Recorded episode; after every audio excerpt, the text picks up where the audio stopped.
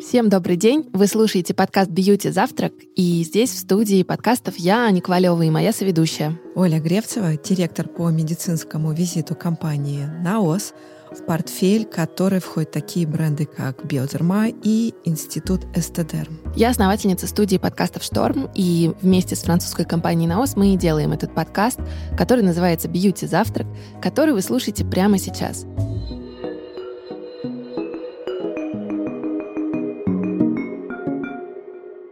И мы продолжаем цикл, посвященный атопическому дерматиту, который называется «У атопии есть лицо». Этот цикл помогает нам реализовывать. Мы занимаемся на самом деле такой просветительской очень большой работой как для врачей, так и для пациентов. И сегодня у нас очень интересная тема. Мы на самом деле начали ее потихоньку раскрывать в предыдущем подкасте вместе с нашим специалистом, которого я с большим удовольствием представляю кандидат медицинских наук, врач-аллерголог, иммунолог, основатель клиники, которая находится в Санкт-Петербурге, Everyday Clinic, Ольга Жоголева. Ольга, здравствуйте. Здравствуйте. Большое спасибо за то, что снова меня пригласили. Это очень приятно. Ну что, мы продолжаем тему аллергии и атопического дерматита. И в конце прошлого выпуска Оля обещала нам рассказать, что же такое пищевой дневник и как его правильно вести. И главное, зачем? Пищевой дневник — это очень полезный инструмент для врача и пациента, потому что правильно организованный пищевой дневник может позволить исключить версию с аллергией вообще, подтвердить вероятную аллергию, предположить, по какому механизму она развивается, а это значит, будет понятно из анализа дневника, помогут нам анализы крови или кожные пробы, или они будут непоказательны, потому что механизм аллергического заболевания у человека не тот, при котором мы можем этими инструментами воспользоваться. В пищевом дневнике мы э, должны отражать все, что наш пациент употребляет в течение дня. Мы должны указывать время употребления продуктов и время появления на коже изменений. Неправильно организованный пищевой дневник выглядит так. Список продуктов, которые человек ел, и приписка там где-то в комментариях «подсыпал» или «сильно чесался». Вот в этом случае совершенно непонятно, в какой момент это произошло, можно ли это связать с теми или иными продуктами. И ничего с этим дневником, к сожалению, потом да, врачу не сделать. Поэтому мы обязательно должны с вами указывать время употребления продуктов, перечислять прям все, что было съедено. Если это какие-то готовые продукты и невозможно скопировать состав, можно его фотографировать, потому что если это просто там печенье без уточнения состава мы не знаем, на что из состава печенья человек может реагировать. Например, у меня есть пациент с редкой достаточно э, аллергией, ну, хотя мы частоту на сегодняшний день не очень хорошо себе представляем, с аллергией на гречку. Вот. И мы смогли вычислить в итоге аллерген только когда стали анализировать состав печенья, после которого у него были обострения. Потому что до того, как мы этот состав прям под лупой изучили, было непонятно, с чем связаны симптомы. Мы думали, что с пшеницей это не может быть связано, потому что ребенок ест ее в других формах, а тут оказалось, что там есть гречка. И действительно, ребенок не пробовал гречку, так получилось. Вот не давали ему гречневую кашу или когда-то дали и больше не давали.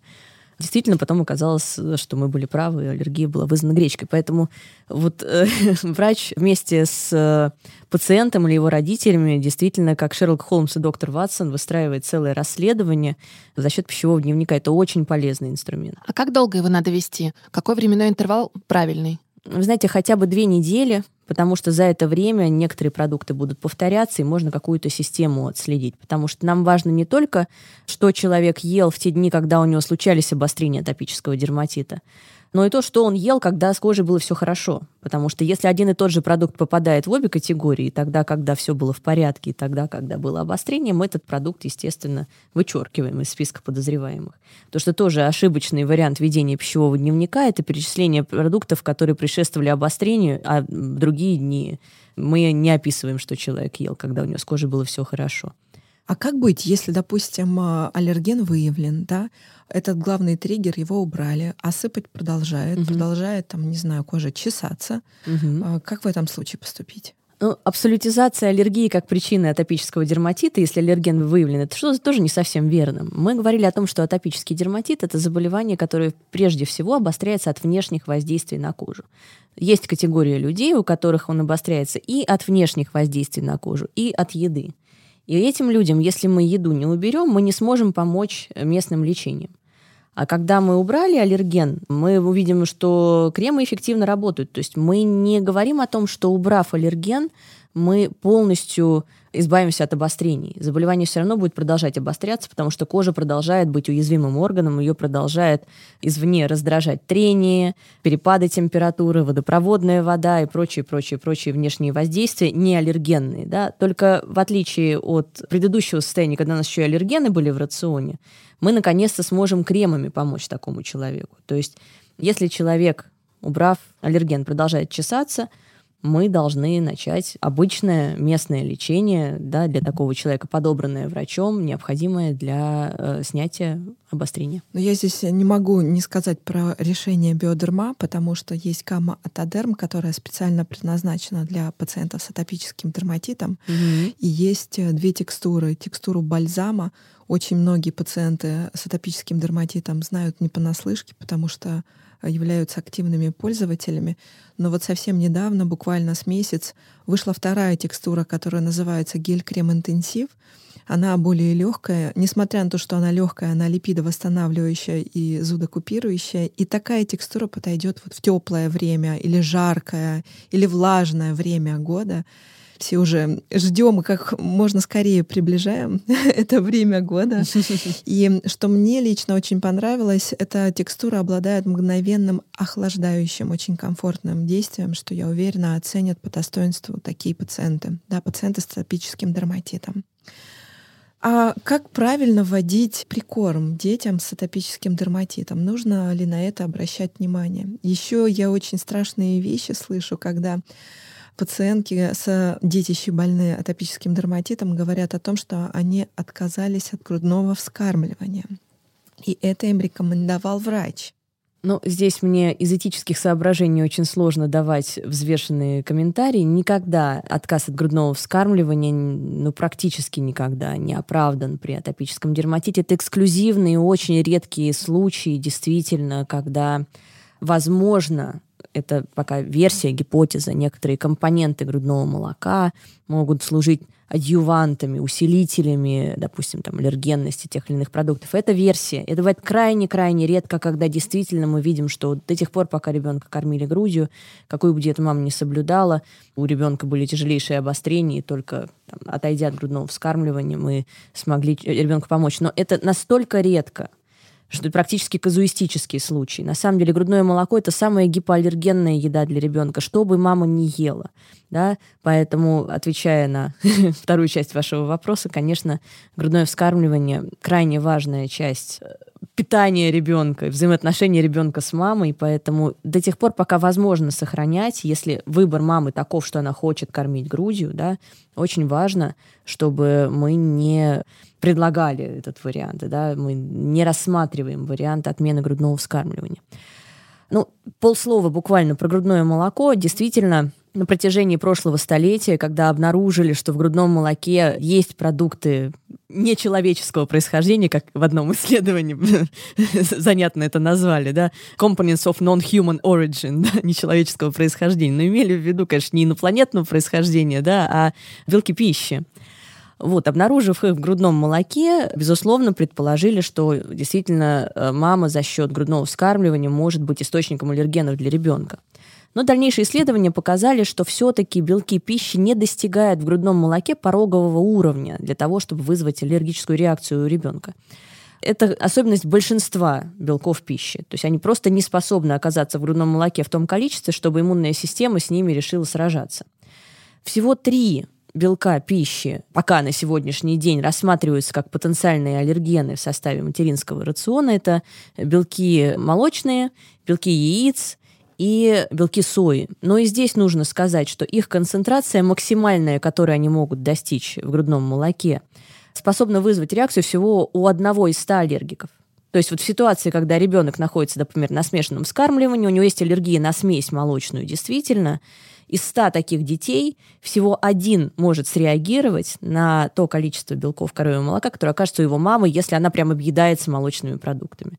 тоже важно сказать, что сколько бы мама не съела молока, яиц, там, мяса, орехов, то количество белков пищи, которое оказывается у нее в грудном молоке, оно примерно одинаковое. То есть неважно, мама отщипнет кусочек булочки, где м, сухое молоко в составе, или выпьет все запасы молока в доме, в ее грудном молоке будет примерно одинаковое количество белков коровьего молока, и оно достаточно маленькое, чтобы говорить о вероятности аллергии. Да? То есть у одного из 100 аллергиков, а если считать, что всего 1% детей имеет аллергию, вот вероятность, собственно, 1 на 10 тысяч, да, довольно маленькая.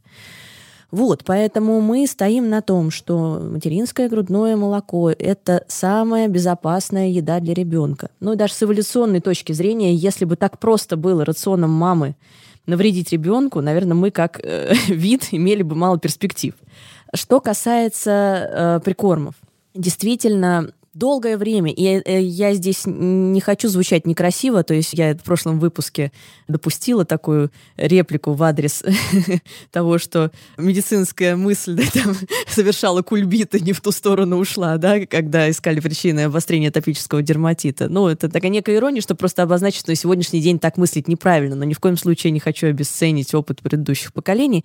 Во всем мире считалось, что имеет смысл частые аллергены – а частые аллергены под этим термином мы понимаем молоко, яйцо, пшеница, рыба, орехи, соя, морепродукты, арахис. Да, сейчас чуть больше еще добавилось аллергенов. Да, горчица, кунжут. Но мы не будем сейчас туда углубляться. Это все-таки нечастый спутник прикормов, горчичка. Да? Вот, вот предыдущие восьмерка аллергенов, продукты, которые просто путем наблюдения были выделены в эту группу, предполагал, что если их вводить попозже, если мы у ребенка уже увидели некие проявления аллергии, то мы тем самым его оградим. Как мне кажется, с чем была связана вот эта версия? Мы действительно видим, что атопический дерматит у большинства детей угасает в возрасте трех лет. Да, там трех-четырех лет э, у 75% практически детей развивается ремиссия. Ну и предположили, что если состояние кожи вот улучшается, вот самое время ввести продукт в это время, и, скорее всего, аллергии не будет. К чему это привело? Это привело, во-первых, к тому, что не увидели никакой позитивной динамики в частоте аллергических заболеваний, потому что мы здесь рассматриваем не частные истории, а мы должны их все объединить и проанализировать. Вот как у большого количества детей в пределах, допустим, страны развивается дальше жизнь, да, и какова частота аллергических заболеваний после того, как централизованно ввели вот такую практику ограничивать детей от частых аллергенов. И выяснилось, что частота аллергических заболеваний не снижается, частота астмы даже как будто возрастает, сложно сказать в связи с этими ограничениями или нет. И это стало основанием для более тщательных исследований. И вот исследование LEAP — это аббревиатура от Learning Early About Peanuts. Узнай пораньше об арахисе, потому что арахис — это очень частый аллерген на Западе исследование EAT, EAT как есть, да, питаться, на самом деле это аббревиатура от Inquiring About Tolerance, да, то есть исследование того, как запускается толерантность да, к пищевым продуктам. Вот эти исследования показали очень важную вещь, что, оказывается, более позднее знакомство с частыми потенциальными аллергенами повышает риск вероятности развития аллергии на них. То есть раньше надо водить? Да. Ого. Да. При этом мы не говорим сейчас о том, это тоже был такой, была волна, раз не надо позже, давайте мы в 4 месяца ребенка накормим примерно всем. Вот. Мы говорим действительно о таком термине, как окно толерантности. Да? Возраст 4 до 6 месяцев – это действительно период э, знакомства, в который с частыми аллергенами может снизить риски развития аллергии на них. Но в итоге, я не буду сейчас вдаваться в исследования, их много, они классные, но мы тогда сейчас весь подкаст будем про это разговаривать. Э, в итоге договорились так, что если человек живет в регионе, где распространена определенная аллергия, например, аллергия на арахис пресловутая, вот живет он в Штатах, там это очень распространенная аллергия, и в его семье принято есть арахис и часто его едят, то есть есть риск, что ребенок через кожу, то, о чем мы говорили в прошлом выпуске подкаста, может развить аллергию на арахис. Надо его в первых, так сказать, э, рядах познакомить с этим аллергеном. И про яйца вот такая же история. Яйца доминируют среди аллергенов во многих странах. На первом месте аллергии на яйца, на втором аллергии на молочные продукты. Яйца тоже едят, в общем, многие, да, поэтому рассматривают знакомство с яйцами в первых рядах. В целом же Диетологи говорят о том, что просто не нужно специально откладывать знакомство с частыми аллергенами. И до года, когда мы вводим большинство продуктов, важно, чтобы ребенок их попробовал. У нас нет цели накормить ребенка там, арахисом, миндалем и кормить его так каждый раз, но познакомить его имеет смысл. У нас нет идеи там, кормить ребенка рыбой с соевым соусом, но познакомить его с рыбой, познакомить его с соей в формате тофу, потому что все равно он будет потом это есть, так или иначе. Вы ему, когда колбаску дадите в два года, там может быть соя в составе, а это часто аллерген. Вот. Важно познакомить его в тот период, когда для иммунной системы это является периодом максимальной открытости да, для знакомства к новому, когда она не будет пытаться с ним сражаться. Вот на примере рыбы было классное исследование, когда сравнивали частоту развития аллергии в разных семьях, в разных, как сказать, э, популяционных, что ли, группах, там, где принято знакомить с рыбой, э, там, допустим, 6-7 месяцев, в год, в 3 года, в 5 лет, в 7 лет. И вот чем старше были дети на момент первого употребления рыбы, тем чаще у них развивалась аллергия. Поэтому мы ничего не откладываем. Хотя раньше такая практика позиция, была. да, такая практика была. На сегодняшний день эта практика себя, в общем, зарекомендовала как неэффективную. У меня, знаете, еще вопрос от родителей, у которых, например, уже есть аллергия угу. на ту же рыбу, да? Да. А как правильно ее вводить детям? Или наоборот, нужно аккуратнее и не вводить, зная, что у тебя она есть, и это аллергия, которая может передаваться? Вот э, вы правильно подвели итог этого вопроса. Действительно ли аллергия на конкретный аллерген ген может передаваться. Вот на самом деле она не наследуется. Наследуется склонность к аллергическим реакциям. То есть мы говорим о том, что если в семье есть аллергики, у ребенка потенциально есть гены, которые делают его склонным к аллергии. Если у него уже есть атопический дерматит, например, мы говорим, ну точно эти гены есть, мы говорили о том, что это одна группа генов, да, которая делает кожу такой, которая предрасполагает к аллергическим заболеваниям. И теперь наша задача сделать так, чтобы вероятность развития аллергии была меньше. Если мы понимаем, что аллергия на конкретный продукт не передается, значит, то будет эта аллергия развиваться или нет, зависит от обстоятельств встречи с аллергеном. Ну, это логично, да? Значит, мы должны организовать такие обстоятельства, чтобы вероятность аллергии была ниже. Это более раннее знакомство по сравнению с более поздним. Поэтому мы, наоборот, должны ребенка знакомить с максимально разнообразным ассортиментом продуктов. Помимо прочего, есть такая концепция, концепция молекулярного разнообразия. То есть один из способов снизить риски развития аллергии для ребенка, даже если у него на что-то аллергия уже есть, чтобы затормозить дальше эту волну, да, чтобы поезд, который встал на рельсы, аллергии остановился или притормозился. Мы должны обеспечить ему молекулярное разнообразие, чтобы иммунная система контактировала с разными-разными видами молекул. Это мы обеспечиваем за счет рациона в том числе, чтобы у нас были красные, желтые, зеленые, оранжевые, фиолетовые овощи и фрукты, чтобы у нас были разные виды мяса, разные виды рыбы. Растительная пища была представлена не только овощами и фруктами, но и бобовыми, да, и разными видами злаков. Чем разнообразнее будет рацион, тем это благоприятнее сказывается на работе иммунной системы, потому что клеткам иммунной системы приходится контактировать с разными структурами белков и обучаться, как отличать хороших от плохих. Кроме того, растительная часть рациона принципиально важна для нашей микрофлоры, и наш микробиом, да, совокупность бактерий, грибов, вирусов, да, которые живут в нашем организме, тоже напрямую за счет продуктов своей жизнедеятельности и за счет просто взаимодействия с клетками иммунной системы влияет на то, будет у человека аллергия развиваться или нет. И чем разнообразнее этот микробиом, тем меньше риски аллергии, а это тоже зависит от еды. Поэтому обязательно мы должны такого малыша познакомить с рыбой в возрасте до года, потому что мы тем самым снизим риски. Если мы в страхе будем предлагать ему рыбу в 10 лет впервые, да, когда мы скажем, ну ладно, давай, вот, мы тем самым наоборот... Во все тяжкие. Да, да, мы наоборот тем самым действительно можем пуститься во все тяжкие и спровоцировать у него развитие аллергии, повысить риски развития аллергии у него. Вот э, в первых подкастах э, ваш коллега Сергей Масальский говорил угу. о том, что он очень часто, например, приеме встречает таких пациентов, которые едят там только угу. овощи зеленого цвета и ни в коем случае красного. Да. И, собственно, он говорил э, вашими словами, мы еще раз услышали угу. мнение специалиста, который сказал относительно вот такого биоразнообразия, да, которое должно быть в ежедневном рационе. А есть еще такое понятие, как э, гистаминолибераторы. Да. Кто это такие? Как с ними быть? Как они вообще присутствуют э, в рационе? Должны ли они присутствовать в рационе? Ну, гистаминолибераторы — это, наверное, такой э, голем, которого мы вырастили сами. Сейчас я объясню, что я имею в виду. Возвращаясь к зависимости обострений атопического дерматита от тех или иных продуктов, некоторые родители говорят, ну, позвольте, вот вы говорите о том, что аллергия – это заболевание, которое проявляется после каждого употребления продуктов. Но я вот четко вижу, что у ребенка обострение развивается, когда он переест цитрусовых или переезд сладенького. Вот на день рождения там он съел торт, закусил шоколадкой, там запил соком и там отполировал чупа-чупсом, и вот все, на следующий день он весь чешется. Ну как вот вы говорите, что это не аллергия? А что же это такое? Но когда он немножко съест вот этого всего, да, немножечко ломтик шоколадочки он съест или там одну мандаринку, то все в порядке. Вот только когда переезд так бывает. Вот почему так?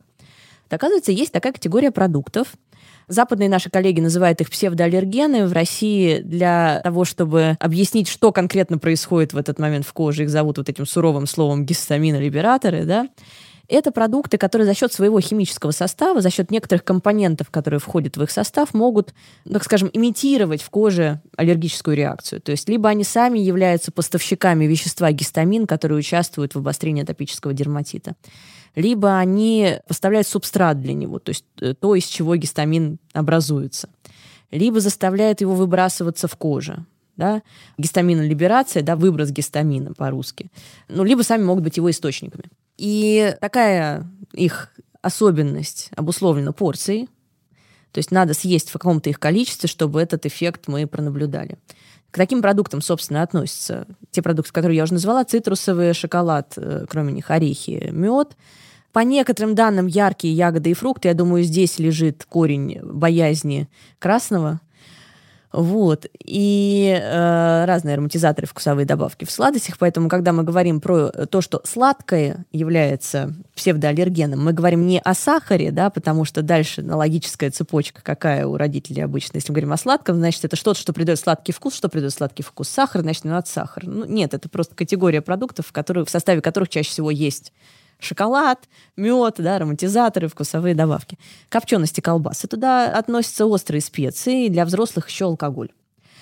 Мы скажем так, алкоголь э, по понятным причинам я как врач должна рекомендовать исключить, а все остальные продукты мы не должны убирать полностью из рациона. То есть не надо человека лишать апельсинок от того, что у него атопический дерматит мы должны проследить, есть ли зависимость между обострениями и употреблением таких продуктов в какой-то порции, потому что, несмотря на то, что это вот такая стандартная категория продуктов, далеко не все компоненты этого списка способны вызывать обострение. То есть кто-то реагирует только на шоколадки, на апельсины может есть килограммами.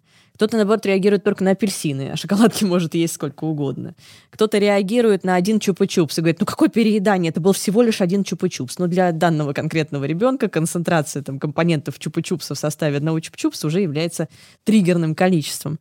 Вот если мы проследили такую зависимость, мы должны ограничить такие продукты, то есть это не деликатный способ сказать убрать, а ограничить в смысле уменьшить порцию. Почему я говорю, что этот голем, которого мы вырастили сами, да? Врачи-популяризаторы, пытаясь объяснить, почему, если аллергии нет, ребенок все равно может реагировать на какие-то продукты, будучи употребленными в некой порции, часто рассказывали о гистаминолибераторах, и продвинутые, так сказать, пользователи мамских пабликов и врачебных блогов приходят на прием и говорят, ну, мы вот все гистаминолибераторы, пожалуйста, все мы исключили, вот, все равно сыпет, правда, но вот мы считаем, что мы сделали большое дело. Мы тем самым очень сильно ограничиваем рацион, лишаем человека вкуснях. Если мы даже скажем о том, что добавленный сахар не очень полезен, но у нас есть и хорошие натуральные компоненты пищи, перечисленные в этом списке, это яркие ягоды и фрукты, они крайне важны для микрофлоры, да, они очень важны для того, чтобы правильные бактерии росли в нашем кишечнике. Они очень любят цветные овощи и фрукты. Цитрусовые очень полезная еда. Испанцы вообще начинают прикорм с цитрусовых, а у нас один из вопросов на приеме, когда нам э, персины пробовать ребенку три года. Вот. Орехи – это крайне полезная еда. Это действительно классный с нутритивной точки зрения продукт. В них много всего хорошего. И это и хороший источник белка, и полезных жиров. Там есть еще собственные специфические компоненты, которые хорошо влияют на наше здоровье. Почему бы их не давать? Мед после года только детям. До года мы мед не даем. Не потому, что это страшный аллерген. Мед это редкий аллерген. Мед это гистамин-либератор, но редкий аллерген. Просто до года мед может вызвать ботулизм. Там живут вот эти клостридии, которые вызывают ботулизм, которые у взрослого человека могут вызвать ботулизм за счет продуктов своей жизнедеятельности. Это надо, в общем, скорее консервы неправильно хранящиеся съесть, чтобы заработать ботулизм. А вот у малышей до года сами бактерии могут ожить и начать производить токсин, вызвать ботулизм, потому что кислотности желудка не хватает, чтобы их уничтожить. Поэтому мед детям до года противопоказан именно с этих соображений, а не потому, что мед это страшный аллерген, потому что не всегда правильно это понимают. После года, пожалуйста, можно давать человеку мед, это хороший, классный продукт. Вот. Поэтому, подводя черту подо всем, что я сказала, да, псевдоаллергены или гистаминолибераторы существуют. Это группа продуктов, которые могут вызвать обострение атопического дерматита, если их съесть слишком много. В этом случае, если вы такое наблюдаете, нужно ограничить их количество до переносимого. Если вы, несмотря на знание об этих продуктах, ни разу не видели подобных реакций, не замечали у своего ребенка зависимость от их количества, ничего с этими продуктами в рационе делать не надо, пусть будут. А в каких случаях все-таки сажают на жесткую диету? В случае подтвержденной аллергии. Причем мы должны убирать непосредственно тот продукт, который виноват. При атопическом дерматите первый наш этап – это пробная диета. То есть мы должны отследить, а работает ли она. И здесь достаточно одной-двух недель, чтобы понять, э, возник эффект или нет. Как это будет выглядеть? До диеты, до того, как мы предположили аллергию, мы видели, что дерматит достаточно тяжелый, кремами сложно с ним справиться, правильно подобранными. Тут мы посадили человека на диету, то есть заподозрили продукт, убрали его и увидели, что все кремы заработали. Вот все, что не работало до диеты, вдруг заработало, и в течение двух недель мы получили результат. Мы скажем, да, аллергия, скорее всего, подтверждена. В идеальном варианте мы должны после этого сделать провокацию, пробно вернуть продукт обратно и отследить, что в течение 48 часов или в течение двух часов, если мы говорим об аллергии IgE-зависимой, да, аллергии немедленного типа, мы увидим точно обострение. И мы сказали, ну вот, видите, диета помогла, провокация спровоцировала действительно обострение, это точно аллерген, тогда мы его убираем для детей до года на 6 месяцев, для детей старше года на год. После этого у нас есть два пути. Первый путь. Если это была IgE-зависимая аллергия, то есть обострение возникало в пределах двух часов от употребления продукта, и мы это подтвердили лабораторно с помощью анализа крови методом иммунокап или с помощью кожных проб методом прик-тест, то мы, прежде чем снова пробовать продукт, можем повторить тест, отследить, как поменялся показатель, снизилась ли вероятность аллергии, да, нормализовались ли те отклонения, которые раньше были в этих тестах, и по результатам решить, пробовать продукт или нет. Если мы имеем дело с аллергией замедленного типа, то есть симптомы появляются позже, не в течение двух часов, а в течение там, от двух до 48, мы об этом говорили. Это та аллергия, при которой у нас нет инструмента для отслеживания, да, у нас нет анализа крови или кожных проб, с помощью которых мы можем подтвердить эту аллергию. Здесь только провокация. То есть мы спустя вот этот промежуток времени должны человеку дать попробовать продукт и проверить, сохраняются жалобы или нет. Вот. Мы тут несколько стеснены невозможностью проводить провокационные тесты. То есть в мировой практике в спорных случаях, когда, в общем-то, есть вероятность, что аллергии на самом деле нет, даже при положительном анализе крови, человеку можно дать продукт в амбулаторных условиях, следить, как он будет реагировать. Ну, в случае, если мы говорим только об атопическом дерматите, у человека нет тяжелых проявлений аллергии, нет крапивницы, анафилаксии, отеков аллергических, а только в виде обострения атопического дерматита аллергия проявляется, то мы действительно имеем право в домашних условиях делать вот эти провокации. Вот. В остальных случаях все, что у нас есть, это анализ крови. И мы дожидаемся идеальных результатов, да, которые говорят о стремящейся к нулю вероятности аллергии, чтобы что-то пробовать. Слушайте, хочу поделиться просто историей, такой крик души. У меня было интервью с одной пациенткой, она взрослая, ей 33 года и у нее атопический дерматит, а она регулярно находится в обострении. И так как мы понимаем, что это очень взрослая пациентка, да, она из э, той школы, когда лечили врачи, она до сих пор боится очень сильно продуктов. И она сказала, что она нашла своего врача, это был аллерголог-иммунолог, который взял ее за руку и вместе с ней выпил какао. Для нее наступила новая жизнь, новый виток. И она расцвела, она даже сказала, что после этого она познакомилась, и ну, через какое-то время они расписались с парнем, у нее началась личная жизнь. А, но то, как она об этом говорила, я понимаю, что это на самом деле очень большая проблема. Оль, вот какие рекомендации, советы вы могли бы дать а, для пациентов взрослых да, с атопическим дерматитом или для пациентов мам и пап, потому что я надеюсь, все-таки нас и папы слушают наравне с мамами, которые больше заинтересованы, которые очень боятся пищевых реакций. Ну, во-первых, я бы хотела сказать, что тяжелые аллергические реакции, то есть аллергические отеки, анафилаксия, генерализованная аллергическая реакция, это редкие формы аллергии. Мы их не будем ожидать с первого употребления продуктов вот в абсолютном большинстве случаев. Поэтому если мы говорим о ситуации, когда продукты были исключены без каких-либо клинических проявлений ранее, и вот наконец-то мы решили их попробовать, пробуйте. Потому что нет дедлайна, нет, нет такого периода, когда можно сказать, ну уж раз не попробовали, раз вот вы говорите, что с возрастом растет вероятность аллергии, наверное, там, в 6 лет уже не стоит пробовать. Это не так мы говорим о том, что отсрочка, да, каждый дополнительный год диеты повышает эту вероятность, но никогда не поздно продукт попробовать. Сложно пробовать не только от того, что страшно, но дети, долго находящиеся на диете, да и взрослые, они часто привыкают к определенному набору продуктов и просто не хотят пробовать новое не из страха, а потому что есть уже определенные привычка. паттерны, да, определенная привычка. А у малышей есть еще такая штука пищевая неофобия. Это очень занятно с эволюционной точки зрения, то есть такой феномен связанный с тем, что мы таким образом защищаемся от того, чтобы нас не отравили, чтобы не отравиться. Да? То есть мы привыкаем к определенному набору продуктов и едим знакомые, а новые пробовать э, с какого-то момента своей жизни не хотим. Но это такой, в общем, одна из версий, откуда это берется. В любом случае, надо предлагать, да, то есть когда вы вместе с врачом, которому вы доверяете, пришли к выводу, что какие-то продукты можно пробовать, то даже если какая-то попытка предложить этот продукт ребенку стала неудачной, пробуйте предлагать снова. На сегодняшний день очень много здоровских книг, написанных диетологами, посвященные нехочухами и малоежками. Например, есть э, у Марии Кардаковой э, книга «Вначале суп, потом десерт». Очень полезная книга. «Мой лучший друг желудок» — это книга Елены Мотовой, она для э, пациентов всех возрастов, да, и там как раз очень много посвящено тому, что еда наш друг, а не враг.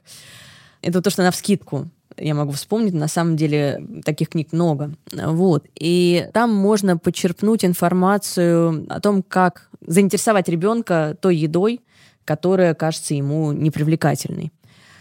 Что касается взрослых людей, если диета была обусловлена все-таки аллергической реакцией в прошлом на конкретный продукт, и он убран до сих пор, необходимо с врачом, которому вы, опять же, да, доверяете, обсудить обследование, да, которое позволит сказать, сохраняется ли эта аллергия. Потому что даже долгоиграющая аллергия, о которой я говорила, аллергия на орехи, на рыбу, на морепродукты, она может пройти. Обязательно надо перепроверять, сохраняется она или нет.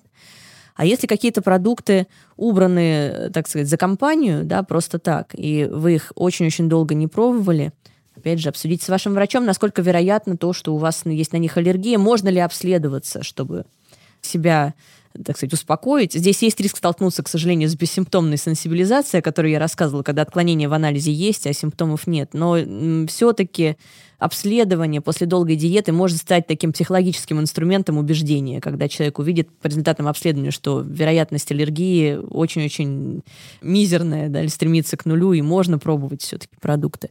Вот. И пробовать, потому что вот это молекулярное разнообразие, о котором мы говорили, оно важно в течение всей жизни. Это не только детская мулька такая, да, первый год жизни накормить всем да побольше, а потом уже можно питаться тремя продуктами. Ничего подобного.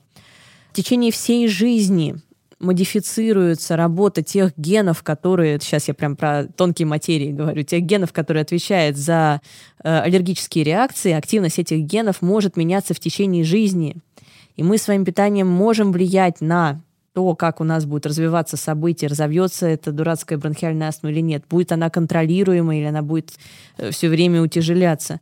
Мы можем влиять на этот тип воспаления за счет того, что мы своим разнообразным питанием будем модифицировать в нужную, в здоровую сторону работу нашей иммунной системы. Поэтому разнообразное питание важно со всех точек зрения, но в частности с точки зрения профилактики утяжеления аллергии тоже. Поэтому всем и взрослым надо разнообразно питаться. Спасибо огромное. Лично я для себя узнала очень много нового, и мне кажется, что это сломало многие установки в моей голове. А я представляю, сколько установок есть в голове родителей, которые столкнулись с этим заболеванием, ну, либо на своем примере, либо на примере своих детей. Так что мне кажется, что мы с вами делаем большое дело. Да, спасибо очень, вам очень много мифов сегодня развеяли. Я очень рада, спасибо. Ольга, спасибо большое, но э, мы с большим удовольствием Продолжаем наш цикл, и следующий наш подкаст будет про как раз еду, про фобии, которые связаны с едой. Друзья, а всем, кто еще не подписался на наш телеграм-канал, я напоминаю, что в Бьюти Завтрака и у компании Наос есть свой телеграм-канал. Он так называется Бьюти Завтрак. Вы можете легко найти его в поиске, но еще мы оставим ссылку в описании. И в этом канале кладезь полезной информации от э, ведущих врачей-дерматологов, советы по уходу за кожей, советы о том, как правильно заботиться не только о коже, но и о себе в это непростое время. Поэтому, пожалуйста, подписывайтесь, следите за нашими рекомендациями и помните, что забота о себе прежде всего. Подписывайтесь на наш подкаст и слушайте выпуски каждую неделю. Оставляйте отзывы в приложении Apple Podcasts, чтобы помочь другим узнать про наше аудиошоу. Напоминаю, что наш подкаст доступен во всех подкаст-плеерах, и вы можете слушать его там, где удобно. До встречи в эфире, и не забывайте, что когда мы говорим о коже, забота прежде всего.